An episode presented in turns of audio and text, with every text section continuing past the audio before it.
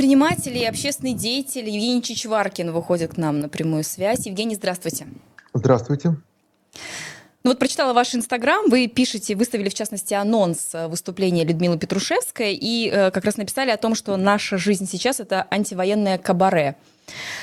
Такая метафора у вас возникла. Насколько, на ваш взгляд, сейчас, когда война, как мы видим, продолжается, несмотря ни на что, вот антивоенные высказывания, произведения искусства или просто произведения, просто слова, они имеют какое-то значение? Безусловно, они имеют значение, просто если ты гражданин Латвии, тебе ничего за это не будет. А, а как моей подруге Ники Белоцерковской дали заочно 9 лет. А сегодня предложили отменить а, высшую меру наказания, заменить э, с пожизненного на расстрел а, депутат Государственной Думы для тех, кто уехал и распускает фейки об армии. Ну, это Белоцерковская я тоже хотела бы вас спросить, но вначале еще хочу чуть продолжить разговор об этом. Вот ваше все-таки мнение о силе этих антивоенных позиций сейчас, поскольку мы видим, что с одной стороны, там условно, увольнение Назарова Хабенским, антивоенная позиция и отъезд из страны, из России Пугачевой. А, при этом мы видим Богомолов, Миронов, там, Цискоридзе, они работают в России. Есть те музыканты, например, ну, в частности, вот вы были на концерте Земфиры, и также у вас есть фотография с ней в вашем инстаграме, концерт э, Бориса Гремичакова, где он также, он также высказывается и высказывает антивоенную позицию. Есть там... Сегодня концерт «Машины времени» в э, Лондоне. Вы пойдете? Э, да. Ну, Андрей Макаревич также известен, известен своей позицией по поводу войны. Но есть условная Ольга Кармухина и там, к примеру, вот я, простите, забыла, Юлия Чечерина, боже, ну как же, я ну, могла Ольги, да? Ольги Кормухиной, ее де-факто нет. То есть, если бы она вдруг не заявилась э, как, эм, не знаю, мракобес такой, вот, про нее уже все давно забыли. Вот. Э, Чечерина тоже больше похожа сейчас не на музыканта, а на э, политического деятеля праворадикального толка. Ну, в общем, на нее смотреть печально. Но этот культурный фронт условный, он сейчас имеет какое-то значение? Безусловно, конечно. Иначе Для... бы да. так не трясло бы Кремль, от, а, особенно от Пугачевой, потому что ее влияние все еще огромное. Огромное. На умы и причем, людей. Да, и причем она еще так не то, чтобы она абсолютно четко э, высказалась, она дала понять все. Галкин высказался четко, понятно, что это мнение семьи, но она все еще так э, очень аккуратно следит за тем, что она говорит. Не возбраняется. Позиция ее абсолютно понятна. Ну вот Вероника Белоцерковская, вы упомянули ее, вместе с ней вы организовали благотворительный ужин, а, вход на который, как я прочитала, по крайней мере, 10 тысяч евро составил. Те, да, мы сделали два а, у нее дома на Капдай э, и собрали 320 практически тысяч евро. Было 16-17 человек. И 24 числа уже на нашей даче в Лондоне будет еще а, один, ну, как минимум один, 10 а, тысяч фунтов, все то же самое. Э, мы делаем это с Гошей Вайнштейном и с женой. А, в общем, та же и с моей подругой Татьяной, в общем, ровно та же команда, которая делала э, благотворительный обед э, на барбекю в Риге прошлым летом, где было от 800 до 1000 человек для беженцев. Ну, мы тогда делали бесплатно, а сейчас цель собрать на медицину в основном. И, в общем-то, по большому счету, это донация на медицину, а обед как компенсация за донат. За донат. Но именно тех, кто присутствовал на этом ужине, это закрытая какая-то информация? Да. Те, кто есть... захотели выложить, те выложили. Людей мы не снимали в основном. По разным очень причинам. У кого-то родственники и бизнесы в России, а кто-то должен был быть э, в Украине или должен был ее покидать и так далее. Ну, то есть есть те лица, увидев которые мы могли удивиться. Получится, получилось у меня так стихотворно. Да. Ну, ну не, не, не. Гости были приятные, очень разные. Э, Беларусь, э, э, страны Балтии а, и, но не Латвия. Вот. И э, Украина, Россия. Вот, вот такой. Так, СССР здоровый человек собрался. Наши зрители, кстати, спрашивали в телеграм-канале, где мы поставили анонс интервью с вами, спрашивали, э, какое ваше любимое блюдо, и в частности про этот благотворительный ужин тоже писали о том, что особенно было там вкусно для вас. Ну, мы готовили, не то чтобы мы там наслаждались. И понятно, что больше всего я съел не того, что я готовил, а того, что готовила Ника. Это была феноменальная паста с кроликом, который томился 13 часов до того, как перемешаться с пастой. Вот это я, мне кажется, даже пошел ночной дожор. Потому что пока бегали, я не успел поесть, а часа в два ночи мне кажется, я откопал эту пасту, остаток, и ее прикончил. Ну, вы довольны? Мы, мы в целом да. умеем готовить, поэтому э, гостям в целом понравилось.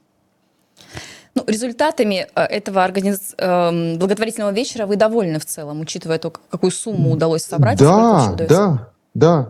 У Ники свои инициативы, э, в основном там связанные с Одессой, Э, благотворительная. Э, вот. Ну, то, что было как бы моя часть, это в основном медицина. Сейчас э, буквально э, э, люди выбирают э, там внедорожник один или другой, э, и мы его оплатим из этих денег. И за 2-3 недели э, дособирается необходимая медицина, которая была, ну, которая будет оплачена из этих денег. Так что там все. Я читаюсь обязательно.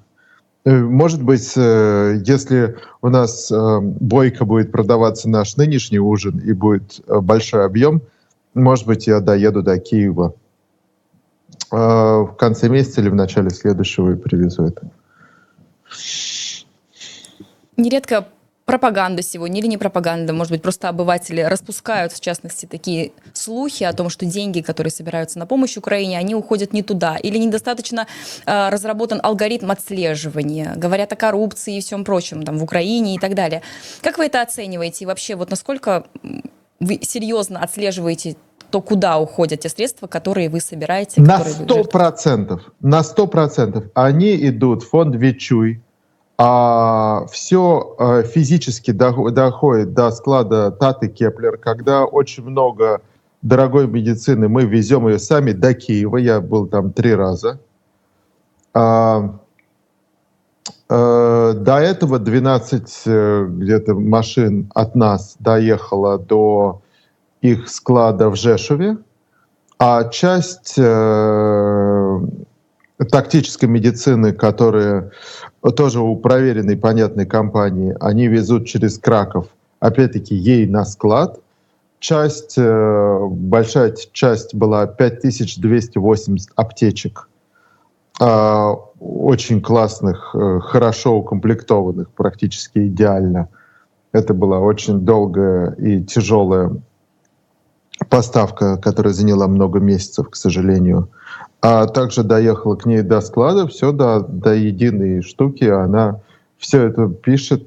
Э, ну, то есть есть репутация у Ники, есть репута, репутация какая-то у меня, есть репута, репутация у Таты Кеплер. Вот. Э, в целом она, репутация у нас дороже, чем сколько мы там можем утащить из этого всего. Что касается приговора Вероники Белоцерковской, 9, э, к 9 годам ее приговорили заочно в России, и На ваш взгляд, вот чем можно объяснить по-настоящему, настоящие причины вот такого жестокого приговора в данном случае в отношении нее?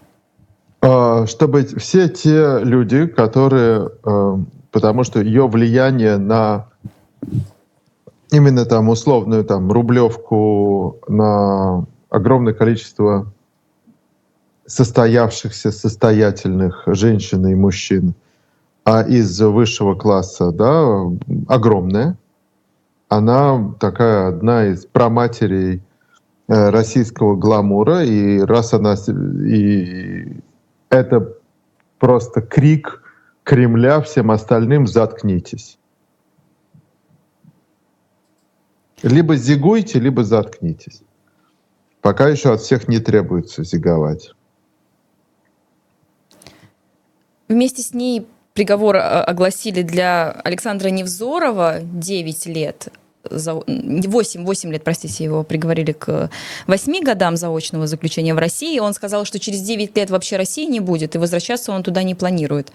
Как вы оцениваете вообще высказывание Невзорова и в целом его фигуру, его деятельность?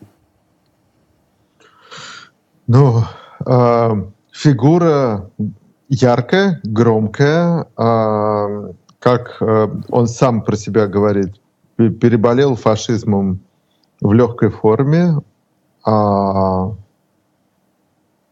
э, фонетически одаренный, как говорит Ника про него, они дружат.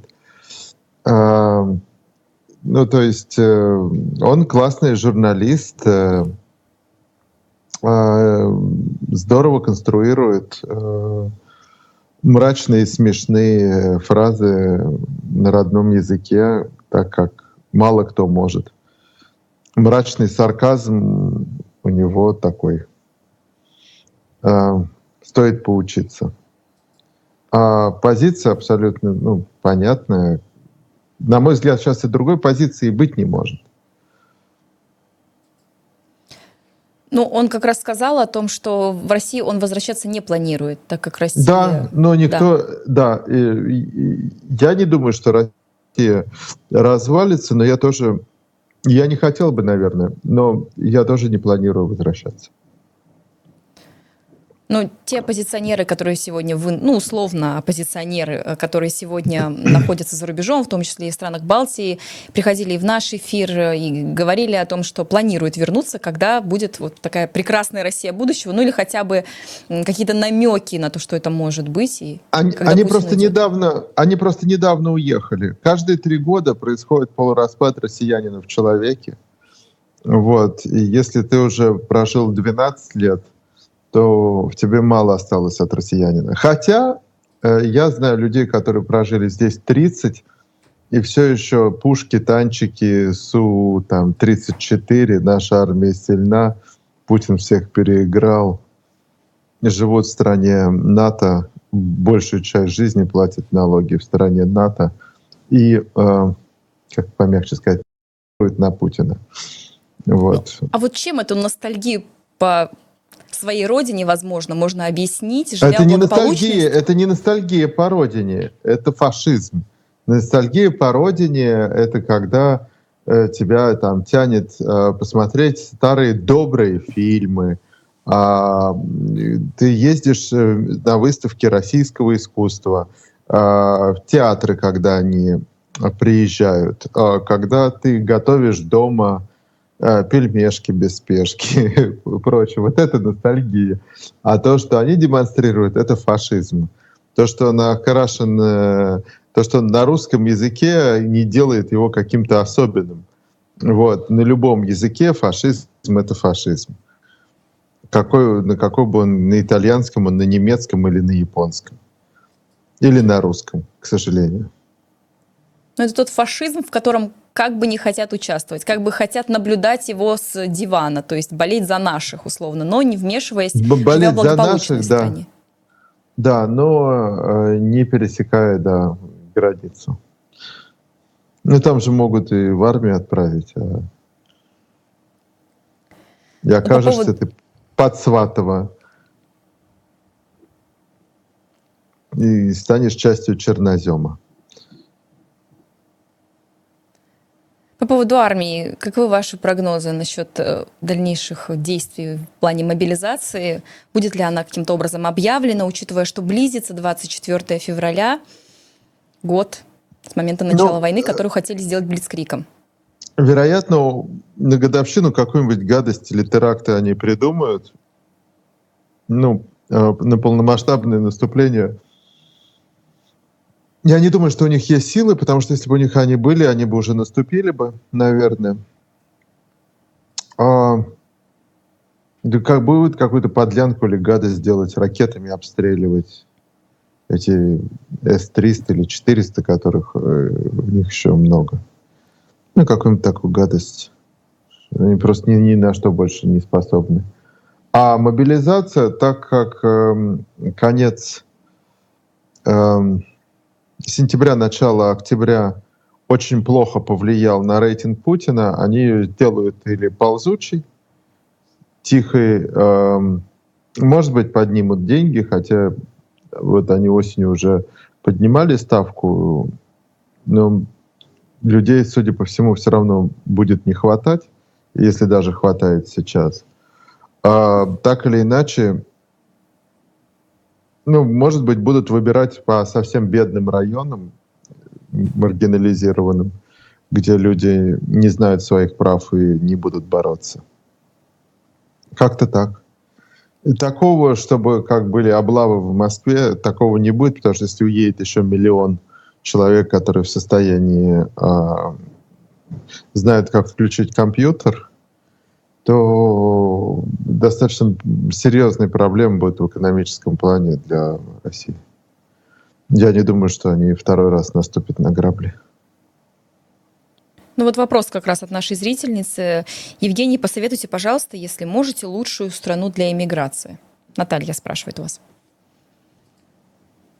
Великобритания, я никак никакой другой страны не могу посоветовать. Лондон — город возможностей. Ну, вы, кстати, и Латвию тоже любите и бываете здесь нередко. Да, да безусловно. Э, у нас дом, и э, несмотря на то, что, наверное, не всем представителям властей я приятен, вот, мы Латвию любим и э, стараемся 3-4 раза в год бывать. И в благотворительности участвовали. Вот если у нас дальше пойдут с, с этими ужинами, плюс-минус э, будет получаться. Может быть, в Риге сделаем или в Вильнюсе, где много... Ну, непонятно, где лучше сделать. Ну вот, думаем тоже, может быть, где-то... Может быть, в Риге сделаем для местного э, центра беженского, который достаточно классный и здорово, что удалось его продержать и не закрыть. Но это было масштабно в прошлый раз, когда вы здесь организовали. Ну, нужно было, барбекю. да, нужно. А, задача была привлечь внимание к этой проблеме, показать, сколько людей, которые э, там нуждаются. Мы тоже в самом начале что-то для них покупали, что-то собирали. Вот, ну сейчас так как новые волны, новых волн беженцев нет, мне кажется, э, плюс-минус они быт наладили. И мне кажется, многие работают. Э, в Англии очень многие работают, беженцы. Я вот сейчас, э, ну, у нас, у нас работает несколько человек в компании и в ресторане, и в магазине. И хорошо работают. Очень люди, которые не собирались быть трудовыми мигрантами, из них хорошо получаются трудовые мигранты, потому что они были устроены изначально у себя на родине, не собирались никуда уезжать, и они очень трудолюбивые, и в целом мы довольны. Если совсем честно, я надеюсь, что они тоже. Ну вот если еще немного о Латвии, то появились сообщения, Bloomberg писал об этом, что служба безопасности, госбезопасности Латвии проверяет вероятность и необходимость лишения гражданства Петра Авина. А, вы ведь знакомы с Петром Авином. Насколько вам кажется это справедливо вот лишать гражданства частности, европе... ну, латвийского в данном случае, европейского, таких как Петр Авен? Ну, насколько я понимаю, у него изначально корни э, из Латвии, если я ни, ничего не путаю. Я с ним не, не то чтобы мы дружим, но я, безусловно, знаком с ним. Я считаю, что Петр Авен может для экономики Латвии быть очень полезен, э, страну любит, и э, мне кажется, те э, цивилизационные блага, которые он может э, дополнить до общей рижской картины, что касается там культуры, музеев и так далее, мне кажется, он это не, это не тот злодей, от которого надо избавляться, мне так кажется. Но таких, как Петр Авин, можно ли увидеть на том благотворительном ужине, который вы организовываете? А, нет, потому что это слишком яркая фигура, и если он там окажется, то будет понятно, что он потратил деньги вне а, той суммы, которая ограничена британским судом, и ему точно эти скандалы не нужны. У него их и так больше в жизни, чем выпадает на долю там 20 человек за всю жизнь.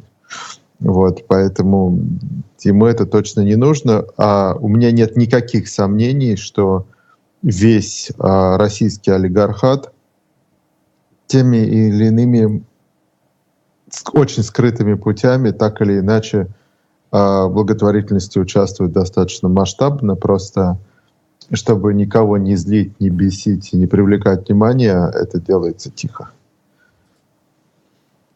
Я свечку не держал, я делюсь своими чувствами. То есть, например, Роман Абрамович, который сейчас ушел в тень, но был как раз тем самым переговорщиком и был отправленный со стороны Кремля э, на переговоры с Украиной.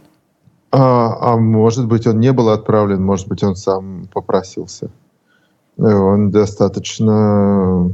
Это, он заслужил своим интеллектом удивительное место, когда он коммерсант, которому прислушивается Путин, и который обладает уникальным совершенно даром уговаривать и переговаривать и делать сделки. То, что он делает, очень круто. И э, ему точно война не нужна, сто процентов. Вот. Э, и не нужна была. Э, и, безусловно, он чуть жизни не поплатился, попытавшись договориться о мире или перемирии в самом начале. Но это было до Бучи, когда это еще было хоть как-то возможно, гипотетически. Э, он не то что ушел в тень, он вообще всегда не публичный. Ну вот если говорить о тех, кто стал действительно непубличным, так это Анатолий Чубайс. Он, кажется, совсем пропал из информационного пространства, только редкие фотографии появляются из каких-то мест, может быть, вокзалов или аэропортов. Да, ну, он выглядит э, уныло. У нас в эфире был экономист Дмитрий Потапенко, который сказал, в нашем эфире он озвучил такое, э, имел такую информацию, что у вас заблокировали один из счетов в Лондоне, насколько я его поняла. Меня что ограничили в Швейцарии и а, отпустили его, сняли это ограничение месяц назад.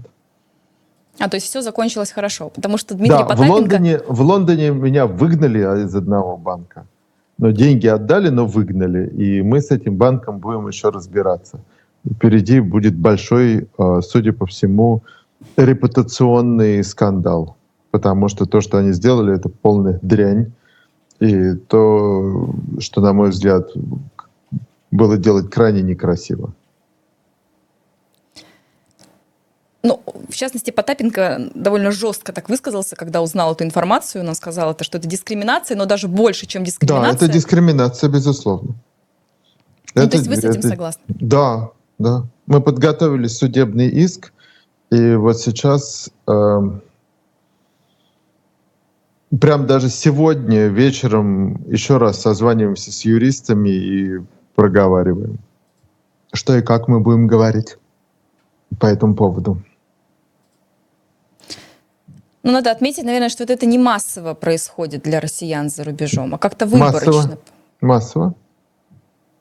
Э, в самом начале войны это было достаточно массово. Просто россияне привыкли все в тихорца решать. Своих прав не знают а, и привыкли, привыкли а, все решать по-тихому. Ну вот вопрос, Евгений, если вам нужно открыть дверь, то вы можете это нет, сделать, если нет. Все, все в порядке. Вот вопрос от Тины. Вопрос к Евгению. Планирует ли он после окончания войны бизнес э, в Украине и что он думает по поводу коррупции в Украине? Есть ли у нас шанс ее искоренить? Видимо, из Украины, пишет наша зрительница. Ну, я всегда отвечаю, как только самая важная битва будет э, выиграна или хотя бы выиграна наполовину, это битва с внутренним Советским Союзом, именно с коррупцией, то тогда Украина будет очень привлекательной э, страной для бизнеса и инвестиций. Вот. На данный момент, э, безусловно, бизнес вести можно, но так как ты, безусловно, столкнешься с коррупцией, мне бы не хотелось. Вот спрашивают, по поводу С спрашивает у вас, посоветуйте, пожалуйста, уехавшим из России бизнесменам, стоит ли адаптироваться для международного рынка или все же работать с российским?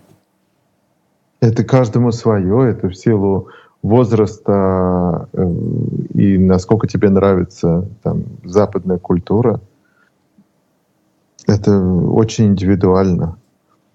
Я не адаптировался, а бизнес получился достаточно международным. Спрашивают также, у вас остались ли у вас друзья в России, культурная жизнь такая, как у вас была, фильмы, театр, э, цитирую, что у вас дочь балетная, книги и так далее. Ну, мы все, все вывезли, все, все чувства вывезли с собой. Э, друзья э, остались, и э, иногда мы тяжело спорим о том, как все неоднозначно с ними. Вот, но немного друзей осталось. Ну, один из ваших друзей, рискну предположить, что вы считаете его своим другом, Алексей Навальный. Он находится в России, хоть и в данном случае принудительно. Вот спрашивают о состоянии Алексея Навального, и, может быть, вам известно что-то больше, чем известно нам, и в целом, как вообще, на ваш взгляд? Э, пишут еще о том, насколько ли, на ваш взгляд, команда Навального делает все для того, чтобы условия его в заключении были все-таки чуть легче, учитывая его состояние здоровья сейчас? Команда Навального делает, э, я думаю, что все, все на данный момент возможное, потому что э, это лично Путин следит, и лично Путин контролирует, чтобы его пытали и пытались сломить психологически. А команда Навального, учитывая э, феноменальное продвижение фильма, который, вероятно, получит какие-то большие международные награды, они держат, несмотря на то, что а, каждый день а, огромное количество жертв на российско-украинской войне происходит, очень тяжело фокусироваться на нескольких вещах, да, и они стараются, чтобы не пропадал фокус проблемы Навального. На мой взгляд, нет. Норм. Что они еще могут сделать? Против них российская КГБшная репрессивная машина. Они в целом могут его убить в любую секунду, просто они считают, что он все еще, видимо, обмен, часть обменного фонда. Ну, каким образом он может быть частью обменного фонда, как вы считаете? Как может быть ну, использован? Когда будут, когда будут менять там всех на всех, вероятно, Запад э, включит его тоже, его Яшина, Карамурзу. еще несколько десятков человек, эм, которых Россия, которые являются узниками совести, не совершали преступления, должны быть отпущены. Я допускаю наши... это, потому что, ну, в прошлый раз Меркель вмешивалась и по поводу Ходорковского, и по поводу Навального. Вот такие прецеденты обмена, они есть, как был с Буковским и так далее. Вот. Наши зрители спрашивают у вас, смотрели ли вы интервью э, певчих у Дудя? Как вы оцениваете, если смотрели? Он там 4 часа, не знаю, успели ли вы посмотреть и ну, Мы пос посмотрели, безусловно. Мы э, с Машей в хороших отношениях, э, и э, мы посмотрели половинку, и я поделился с ней впечатлениями. В общем, поздравил и поддержал ее. Это очень важно, э, потому что для многих она ролевая модель, она такая абсолютно боевая единица. А, у меня огромное количество э, там, ну не огромное, но есть определенное количество девушек, кому она прям дико нравится. Вот, поэтому я считаю, что очень правильно и молодец Дудь, что это сделал. Певчих озвучила цифру, в несколько, несколько миллионов евро было вложено в популярную политику, в этот проект. Насколько, на ваш взгляд, вот адекватна такая сумма, вложенная в проект, и как вы вообще вот это заявление оцениваете, как предприниматель в частности? Я, наверное, туда еще не досмотрел. А, ну, я знаю источники финансирования. Если бы они не были бы согласны с этим, наверное, этого бы не было. Э, у них прикольная студия, хорошее оборудование. Продукт получается достойный, профессиональный. Ну, оно так стоит. Спрашивает наш зритель, его Евгений в каждом своем видео говорит, что надо валить из России, может, заодно посоветует, куда нам всем валить, но вы уже ответили на этот вопрос, вы, в частности, сказали о Великобритании и о том, что именно там, вы считаете, наиболее а, возможности есть для развития. Звучит немножко passive-aggressive. Угу. Вот. Ну, ну вас, да. никуда не валите, идите в военкомат, а, защищайте свою родину, в окопах Солидара, там э, как раз пока вы туда доедете, с той стороны э, привезут э, современные танки и э, новое красивое оборудование э, для э, убийства людей. Давайте. Заодно родину защитите там, где ее нет. Можно так ответить. Ну вот еще один вопрос, который, возможно, тоже покажется вам пассивно-агрессивным. Задам его э, просто интересно даже. Евгений все Задайте еще ездит... его пассивно-агрессивном тоне. Ну, я не знаю, удастся ли мне вот э, передать интонацию зрителя. Евгений еще ездит по Лондону на победе СССР, которую он из России привез. Вы угу. ездили на победе? Нет, не ездил. А, я ее привез, потому что она моя и подарили. А, в прошлом году, за несколько месяцев до войны, у Сталина из глаз пошла кровь, но так я поехать и не решился. Еще ездить это как похоже на вопрос, вы продолжаете принимать коньяк по утрам? А вот. А, когда ее делали в 2000, 2004 по 2007 мы не могли предположить, что... Мы думали, что это такая мрачная историческая саркастическая шутка будет, но мы не могли предположить, что труп Сталина встанет и пойдет, и что призрак будет бродить по Европе, призрак сталинизма. Поэтому сейчас, безусловно, это крайне неуместно. Вопрос еще от Димы, а, поскольку времени не так много, но хотелось бы его задать. В том числе несколько месяцев назад э, Евгений сказал, что знает, где прикупить бронетехнику для ВСУ. Говорили ли вы это? Но вот он, в частности, добавляет, что вы говорили о том, что вы сами не готовы, ищете партнеров э, других э, русских с большими кошельками. Он так цитирует. Но там вопрос не в деньгах, а в том, что ему просто страшно было одному. Ну вот так наш зритель, по крайней мере, интерпретировал, возможно, ваши слова или какие-то заявления. Так вот, вопрос, не нашлись ли партнеры и действительно было ли это, это я уже от себя добавляю. Я не занимаюсь оружием, патронами, бронетехникой, никогда не занимался, для себя выбрал э, это сложная, достаточно дорогая медицина, которой крайне не хватает.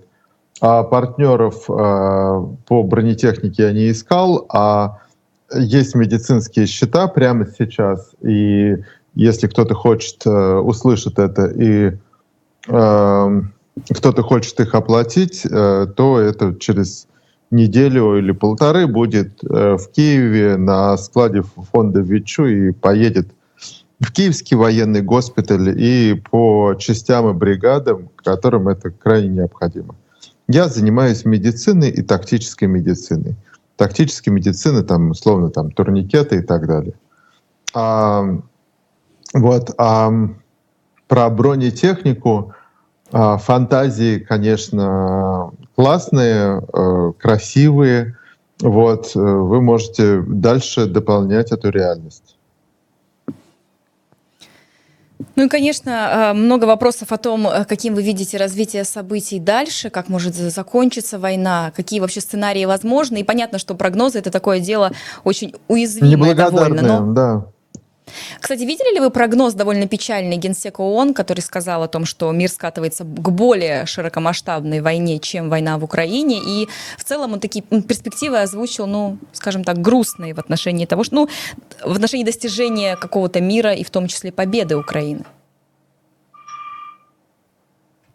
Ну, я к ООН очень скептически отношусь, не смотрел, что он говорил. По большому счету, а, мир наступит э, тогда, когда Россия, Россия переключится на внутренние проблемы. Это может произойти с если будет э, гораздо дешевле нефть, чем она сейчас. А, газовый шантаж полностью провалился, нефтяной, судя по всему, провалится тоже. Но вот когда провалится, через несколько месяцев в России внутренние проблемы будет, э, если поедет курс потому что на данный момент денег достаточно, чтобы вести войну любое количество времени. Вот. А когда деньги будут заканчиваться, и когда люди будут заканчиваться, и снаряды будут заканчиваться, мы это услышим из-за постоянного визга, что э, украинская сторона не хочет переговоров, которые мы предлагаем.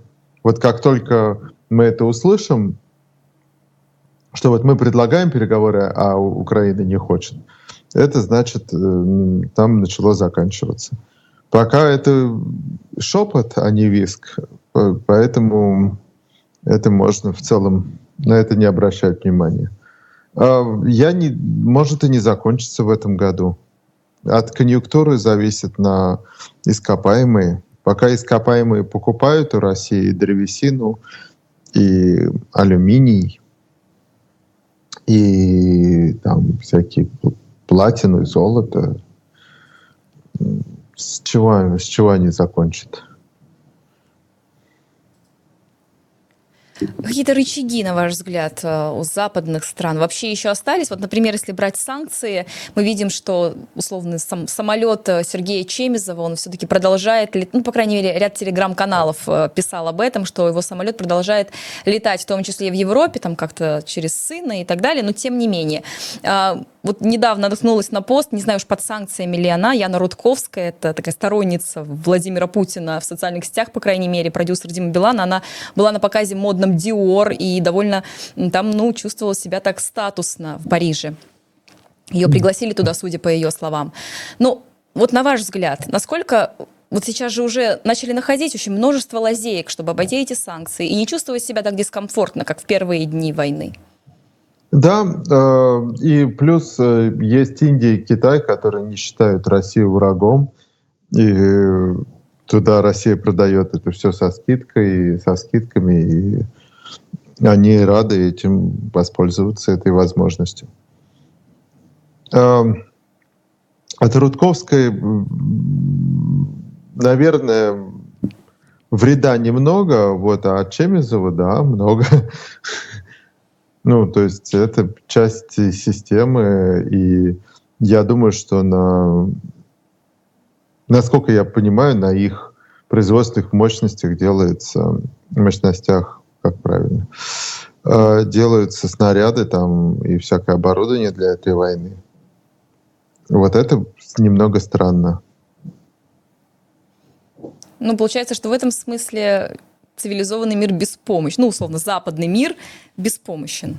Как ну, за, за, ну, зато лю, любых людей с российским паспортом, даже если он бежит от мобилизации, бежит от необходимости брать в руки оружие, не пустят в Эстонию, Латвию, Литву и Польшу.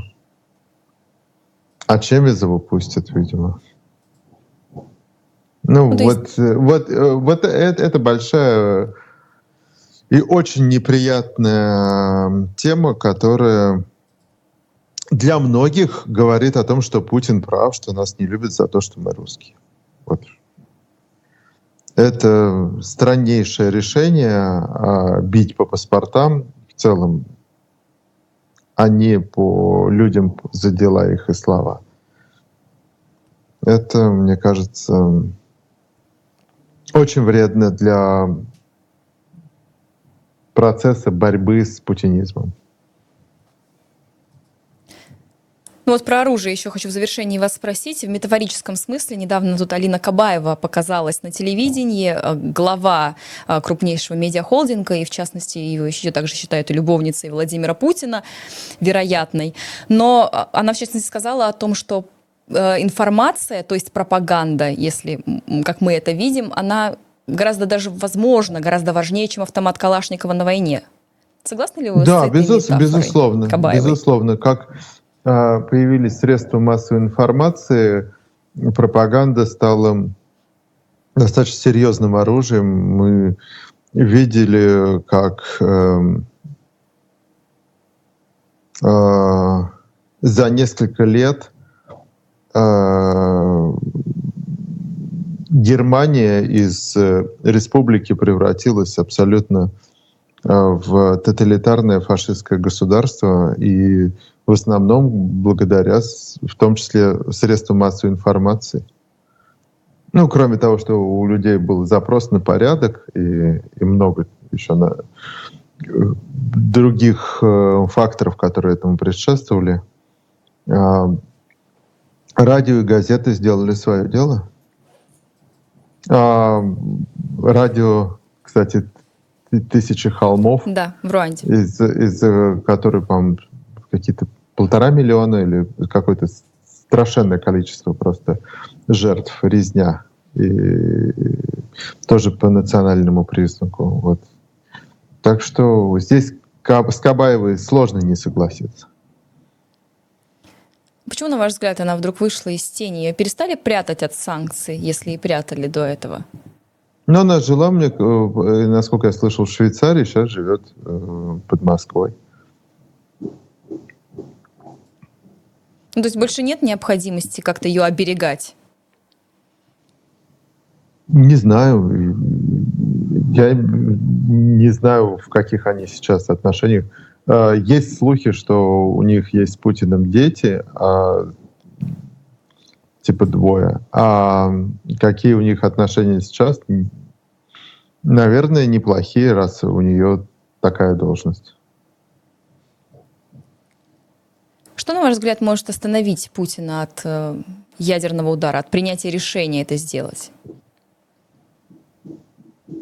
Если он поверит, что Запад точно готов продемонстрировать еще больший удар и расколотить все в дребезги. Чекисты понимают только силу, ничего больше. Но пока он не верит в это, вы считаете? Не знаю. Может и верит, не знаю. Ну что ж, будем Но следить. мне кажется, да. что они спра- им кажется, что они справятся и так. То есть пока не существует депрессии в Кремле от того, что происходит. Выходит, что так? Ну, у тех людей, которые шли туда воровать и э, кататься на яхтах э, и играть в казино в Монако э, и жить во дворцах с горами кокаина, да, у них часть этой жизни сократилась, наверное, они грустят из-за этого. Футбольные клубы больше не купишь, и предприятия особо какие-то не купишь, кроме третьих стран, там, Африки и так далее. Безусловно, это удар и уязвимость, так как у тебя, если все в России, в России могут обра- отобрать все в секунду. Оно сегодня твое, завтра колхозное.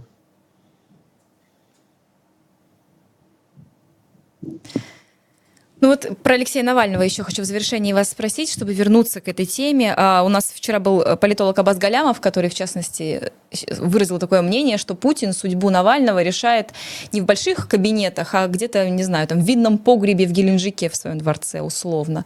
Вот как вам кажется, судьба Навального, где она решается? И насколько вот сейчас категоричен Путин в вопросе Навального? Или все-таки он отодвинут сейчас на второй план э, в контексте войны? Безусловно, Путина, Путин а, вручную как руководит войной, так и руководит, что делать с Навальным. Это решается в его болезненной голове. То есть параллельно это происходит. Сейчас это такие две, Ну да. одни из главных тем для него. Но он не идиот, он может э, многозадач, э, он в целом справляется с многозадачностью.